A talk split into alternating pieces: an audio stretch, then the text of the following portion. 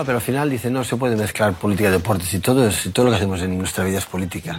Las relaciones, cada que nos juntamos, todos lo hacemos, intentamos gestionar las, las cosas. ¿Por qué no podría, por qué no puedo pronunciarme a mis sentimientos? Es Pep Guardiola, el mismísimo Pep Guardiola, que no es que le hemos pedido que nos mande este audio especial porque seríamos un poquito soberbios. Eh, estaríamos mintiendo, pero nos encantaría. Nos, encantaría, pero pareciera que estaba hecho a la perfección, ¿no? Ajustadísimo a lo que habitualmente siempre hacemos aquí semana a semana, que es relacionar fútbol y política no como si fueran mundos disociados, sino más bien como mundos que no se pueden separar. Y lo decía Pep Guardiola en una entrevista en estas semanas pasadas, antes de empezar la Premier, que ya, por cierto, hoy yo lo he dejado ganando así a lo grande. Ha empezado el Liverpool y el Manchester City arriba arriba. Pero ahora es momento no de Pep Guardiola, no de la Premier, sino de que Miguela nos descubra un personaje que cuando esta semana eh, un poco veníamos chateando, mensajeándonos a ver qué, qué nos quería contar. Siempre hay muchas, muchos personajes que contar. Bueno, el uruguayo este, cuando me dice es un uruguayo, poeta, gremialista, yo no me lo podía creer y espero que así ahora Miguela le cuente a toda la gente quién es este personajazo del mundo del fútbol y la política del Uruguay. Justamente Agustín Lucas, eh, en esto de, la ironía, dice siempre cuando le hacen entrevistas, bueno, si nosotros no nos metemos en política, ¿quiénes se van a meter los dirigentes? ¿Y para quiénes tiran los dirigentes siempre? Entonces, bueno, les traigo hoy un personaje hermoso que es amigo de Kurt Lutman, porque que ya lo he traído ah, en otro momento, porque cuando terminamos analizando, digamos, y tejiendo las redes de los que de los que realmente se preocupan por, por un fútbol mejor, terminan conectándose todos. Entonces, Agustín en un momento habla del cura, el cura de Agustín, y así se va armando la red. de Juan Cruz Comar deben estar en la misma onda, ¿no? Que también lo tuvimos aquí en la pizarra. Exacto. Juan Cruz es un poco más chico. Acá estamos hablando de me van a matar, pero estar un poco viejo ya los muchachos. 33 tiene Agustín. Miguela puede salir directamente de la sala, por favor, después de este tipo de provocaciones. Bueno, para la edad del futbolista es una edad. Ojo que con los nuevos, con, la nueva medicina y todo eso, ahora el futbolista aguanta mucho más. Messi está más o menos en esa edad. Sí, cierto, cierto. bueno, pero es verdad, es verdad, es verdad. Le vamos a perdonar este pequeño comentario que ha hecho. Dale, dale. Nada, fue con mucho cariño. Eh, y me gusta mucho presentarlo porque, porque realmente tiene como unos, unos títulos divinos. Es futbolista, es poeta, trotamundo, se podría decir, eh, defensor de las causas populares, líder sindical, que en realidad cuando yo dije, bueno, le pregunté a algunos amigos uruguayos, ¿está bien decir líder sindical? Y en Uruguay mucho no se usa, pero bueno, podemos decir un, un referente gremialista. Este, jugó en, estuvo jugando en Honduras, jugó también en Venezuela, pasó por Wanderer, Cerro Largo, Deportivo Jalapa. Eh, en Venezuela jugó en Deportivo Anzuategui. El Anzuategui. ah, mira qué mal que lo pronuncié. bueno, menos mal que lo conocí solo por Agustín, pero después entré a mirar el escudo, colores, divino. Divino el club. Sudamérica, Comunicaciones en Argentina jugó en Liverpool y en el Albion de Uruguay fue el último equipo. Y salió campeón con Sudamérica y Liverpool, que es en la B de Uruguay. Este, Agustín tiene además cuatro libros que publicó esa en, su beta de, escritor. O sea, pero escribía mientras estaba jugando. Sí, de hecho sacó un libro de, de cuando jugó en comunicaciones después y después de jugar en América del Sur. Eh, bueno, tenemos un, él fue uno de los, Agustín, algo que muchos no saben, incluso los que lo conocen, es que es hijo de un preso político. Ah, o sea, viene de ahí. Viene de ahí, sí. Su papá era Tupamaro y estuvo preso ocho años en el penal Libertad, en Uruguay. Así que la verdad es que, bueno, de ahí también viene un poco su, su, su pelea política, su lucha, sus, sus ganas de romper, digamos, con todo este mundo estereotipado. Pero curiosamente, Miguela, fíjate que si bien es cierto que uno podría explicar como su origen, ¿no? Luego la militancia, no haberse separado de ella, eh, hemos visto muchos jugadores otros en Brasil que vienen de clases más populares, de orígenes difíciles y que rápidamente se hacen futbolistas, se les sube, no sé, la nube a la cabeza y rápidamente giran para, para otro sitio. En el caso de, Agustín es, todo lo contrario. Él nace en ese ambiente político y el fútbol no le hace irse del lugar, sino perpetuarse en la militancia y con mayor, me imagino que mayor altavoz. Exacto. Y el otro día que salió la carta esta de los jugadores que, que se posicionaron políticamente, que decidieron jugársela para estas elecciones, este, hablé con, con el negro Enrique, que fue un campeón del 86 acá en Argentina, y él me decía, bueno, tiene que ver con esto, cómo no posicionarme y cómo no olvidarme de dónde vengo. Eh, pero muchos no piensan así, y muchos la verdad que, que se van perdiendo en el camino.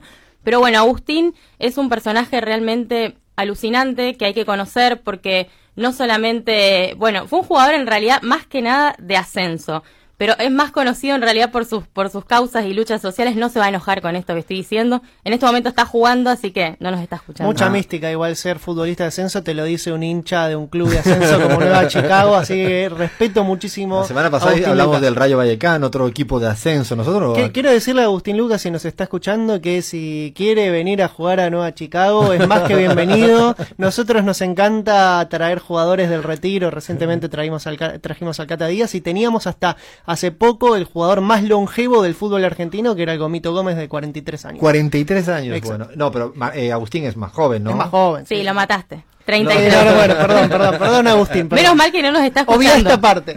Porque está jugando en este momento, está, está jugando.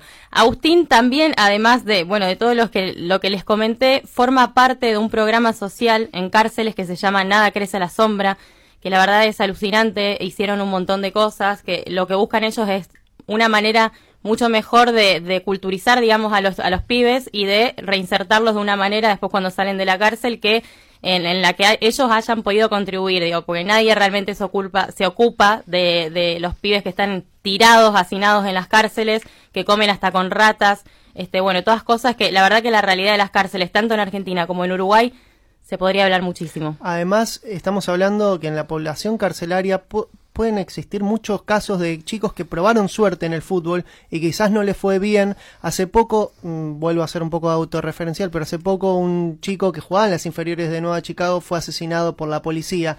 Y en, y en la adolescencia muchas veces estás entre esa disyuntiva. Si te dedicas al fútbol, si te si llevas por otro camino, por ejemplo, que te lleve a la delincuencia. Entonces es muy importante ahí en ese aspecto la, la reinserción en la cárcel porque puedes salir de la cárcel y volver a, tu pasión, que es la práctica del fútbol. Demuestra mucha sensibilidad, ¿no? Un jugador de fútbol que no solo quiera escribir porque podría ser más fácil, entre comillas, y que se busque ese universo a trabajar para con ellos, dice mucho de, de un personaje del mundo del fútbol y de la política. Sí, claro, él comenzó dando en cárceles talleres de rap.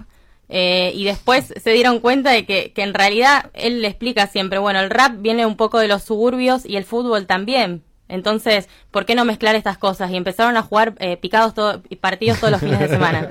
Es alucinante. Está muy bueno. Eh, está muy bueno porque el fútbol también otra vez, ¿no? Como herramienta de transformación social. Eso es por lo que peleamos los que por lo menos trabajamos el deporte desde este lugar.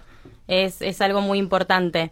Eh, Agustín fue uno de los referentes del movimiento Más Unidos que Nunca. No sé si lo habrán escuchado. No lo conozco, a ver, ¿cuál es ese movimiento? Movimiento Más Unidos que Nunca surge como contraposición, digamos, como una, como una contra a Tenfield, que es como decirles Clarín en Argentina, para los que no conocen. Tenfield es un monopolio muy importante que está instalado en Uruguay. Eh, los jugadores de repente, Agustín es uno de los que inicia este movimiento se empezaron a preguntar por qué el que tiene el monopolio de los derechos de la televisión paga, por ejemplo, 325 mil dólares por año de derechos de imagen a los jugadores de fútbol, cuando en realidad ganan 45 millones de dólares por año. Claro, le hace directamente una ecuación más que notoria y clara, ¿no? De que con tanta plata en, en el business. Con toda la torta, básicamente. Sí, y si no, se quedan unos muy pocos jugadores con toda la torta, porque la mayoría de los jugadores como él, pues al final malviven más que otra cosa es lo que justamente por lo que por lo que él pelea dice cómo entonces en realidad hay plata pero quiénes se la están llevando se la están llevando toda porque la verdad es que nuestros compañeros no tienen ni siquiera para el boleto cuenta él. Así empieza todo todo el movimiento que no tenía en realidad este concordancia el dinero que ingresaba con los estados con el estado digamos de los de lo, de las canchas de fútbol de los sueldos de los jugadores eh, solamente una muy pequeña cantidad de clubes eran los que eran beneficiados y el resto él siempre dice, Agustín y los referentes de ese movimiento, que realmente eran jugadores profesionales que estaban en la miseria. Y eso, atreverse con todo, ya, ya dice mucho un jugador. Vamos a seguir hablando con él en unos instantes. Le damos la palabra para que nos cuenten qué está pasando en la Argentina y en el mundo, la tanda informativa de AM750. Y retomamos en la pizarra con, con Miguela y con este jugador uruguayo que a mí me empieza ya a apasionar. Estamos en la pizarra. Alfredo Serrano Mancilla en AM750.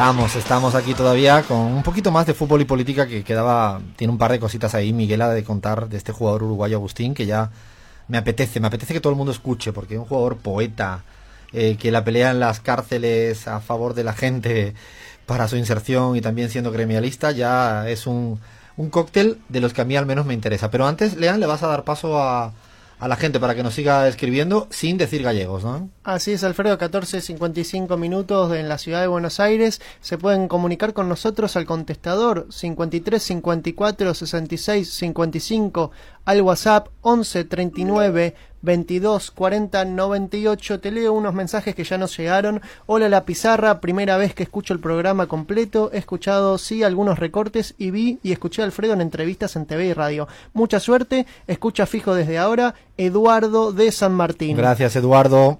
Qué tremendo programa que hacen, por Dios. Saludos, lo felicito. Adriana de Villa Gesell. Nos, escuchan desde Villa Gesell, ahí en la costa atlántica Me argentina. quiero ir para Villa Gesell cuando empiece el calor. A la primerita me voy para allá. Y por último, te leo otro mensaje más. Eh, hola, eh, la pizarra.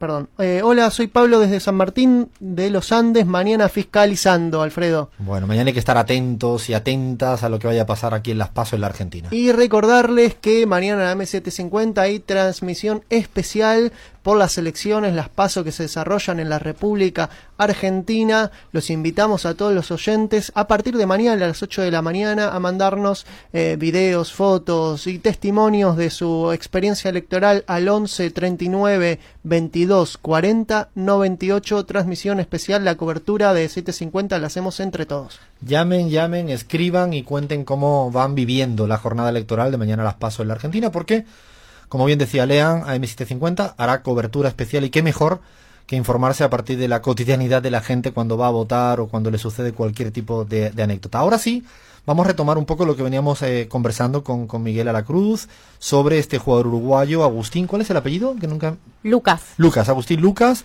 porque hay una cosita de que él tiene con el Pepe Mújica que yo quisiera que le contaras a, a toda la audiencia. Sí, él, bueno, obviamente es, es un seguidor, no es un fanático, siempre dice que hay que reconocer los errores, pero obviamente adhiere al, al- al pensamiento político y contó en un momento que cuando surge toda esta movida de más unidos que nunca, el Pepe los invita a su casa. ellos, ellos, obviamente ninguno de los chicos lo conocía, fueron un par, él los convocó y es muy gracioso porque dice que cuando llegaron a, a la chacra, él apareció un tractor de repente. dice, y él cuando, él siempre que lo cuenta dice, esto es real, realmente es así, se le pueden cuestionar algunas cosas, pero eh, que, que él vive realmente como, como dicen, es cierto, no es un cuento. Aparece un tractor que él venía de terminar su jornada y de repente se baja todo y, y él cuenta que, bueno, nos da la mano llena de tierra. O sea, es, es alucinante, la verdad que... Bueno, muestra muy bien quién es el Pepe Mújica, ¿no? Es, es así, es como bien dice, uno puede estar de acuerdo en lo uno o lo otro, pero que, que no miente, como bien tú planteabas, en su forma de, de vivir y, y que haya habido una reunión de con estos jugadores dice también mucho de la también de la política uruguaya, que a mí me parece siempre muy muy interesante. Sí, en realidad lo que sale de esa reunión es un poco íntimo porque no se contó mucho, Ahí nunca. tenemos que avisar un día hay que llamarlo a ver si nos cuenta alguna confidencia, ¿no? Sí, deberíamos, deberíamos preguntarle, pero hasta ahora las declaraciones que dio y lo que contó fue muy poquito. Sí dijo que el Pepe los convocó a ellos y que en realidad lo que quería hacer era como una especie de mediación. Este era como un mediador, también enterarse un poco mejor de, de- bueno, de lo que estaba pasando. Eh, hoy le pregunté a Agustín en qué quedó más unidos que nunca. La verdad es que él convocó en el 2017 hubo una movida muy grande que separaron todos los jugadores. La imagen fue alucinante. 600 jugadores de fútbol con pancartas, con Agustín siempre al frente. Era, si ustedes ven fotos y buscan en internet, él era el que tenía el megáfono. Estaba delante de todo con una remera de cita rosa. También dice mucho eso. eh, siempre, siempre repleto de, de música y de arte. Y bueno, tanta cantidad de jugadores de fútbol afuera de la mutual para pedir, pararon el fútbol uruguayo. Esa fue la cosa. Acá, acá no jugamos más hasta que cambien la directiva de la mutual. O sea, eso dice todo de un jugador que Todo. es capaz de defender cualquier tipo de derecho, que frena lo que es la maquinaria del fútbol hoy en día, no solo por la popularidad que tiene, sino por el business, ¿no? La plata que, que mueve alrededor y que se pone enfrente de la mutual para decir hasta aquí llegamos con estas condiciones. Yo creo que son de los pocos jugadores que, ¿no? Eh, hasta ahora venimos contando que se atreven a tanto y además no en una condición de supremacía, es decir, no en, no en condición de un jugador de primer renombre, jugador de la selección, sino que se la está jugando sin ser un jugador, insisto, con contratos multimillonarios y que es más riesgoso.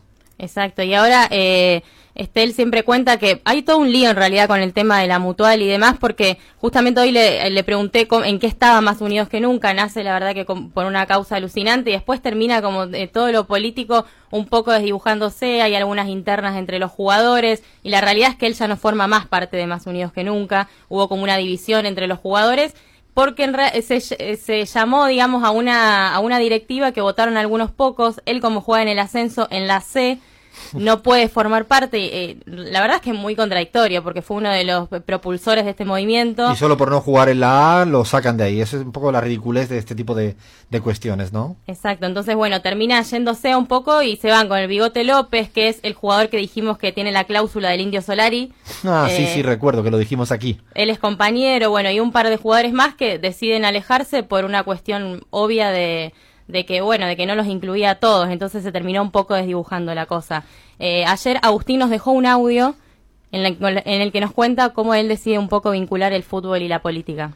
Soy Agustín Lucas, futbolista, poeta de Montevideo, Uruguay. De alguna manera pienso que la cuestión no es mezclar la, la, política con el fútbol, sino reconocer que la política y el fútbol están mezclados desde hace mucho tiempo desde la presencia de Odulio Varela en el 48 generando una huelga de jugadores masiva e importantísima en el Uruguay que desencadenó la creación del gremio de futbolistas que hasta hoy eh, existe y persiste hasta la vuelta olímpica para la izquierda de Defensor Sporting en el 76, uno de los primeros campeones o el primer campeón de los chicos o de los mal llamados chicos.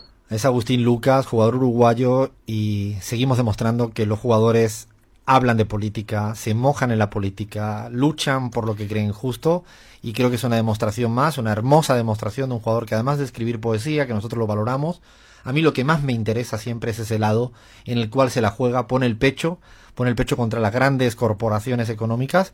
Y bueno, yo a partir de ahora ya me hago más de, este tipo de, jugadores, de Agustín Lucas, y desde aquí, desde la pizarra, desde Buenos Aires, le mandamos un fuerte abrazo y le invitamos que cuando pase, Miguela, cuando pase por acá por la Argentina, lo tenemos que acercar un día para, para conversar largo y tendido con él, ¿vale? Sí, tiene que venir, es alucinante escucharlo, Agustín. Lo, tomamos en cuenta. Ahora sí que me está diciendo, lean algo por ahí. Alfredo, queríamos agradecer a Ramiro Parodi, uno de los oyentes que se acercó en la semana a los estudios de AM750 y nos, y nos trajo un libro de Álvaro García Linera, una escritura incompleta, así que le agradecemos muchísimo. Una escritura incompleta se llama el libro, ¿no? Es que es una escritura incompleta.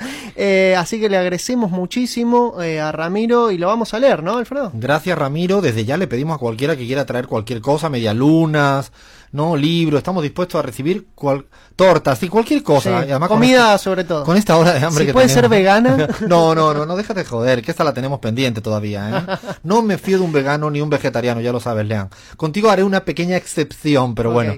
Ahora sí, ahora sí que le damos una parada a, lo que veníamos cantando de fútbol y, fútbol y política para lanzarnos a la maravillosa charla, conversación, entrevista que hemos tenido con Adriana Salvatierra, presidenta del Senado boliviano, según el Evo Morales, de las posibles sucesoras para ser presidenta, ya no le gusta, pero nos ha contado de todo. Así que dale play.